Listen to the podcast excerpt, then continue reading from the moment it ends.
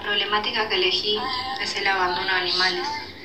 El tema consiste en perros y gatos que no tienen un hogar, que perteneciendo a uno son maltratados o son descuidados por, por sus dueños. Desgraciadamente no siempre encuentran un refugio y tienen que soportar cambios de clima bruscos. Y muchos de ellos que se pierden eh, intentan volver a su casa y son atropellados. No son esterilizados y son atacados por otros perros. Alimentan de comida en la basura. Los actores involucrados son tanto perros y gatos y ocurre en la calle de los barrios.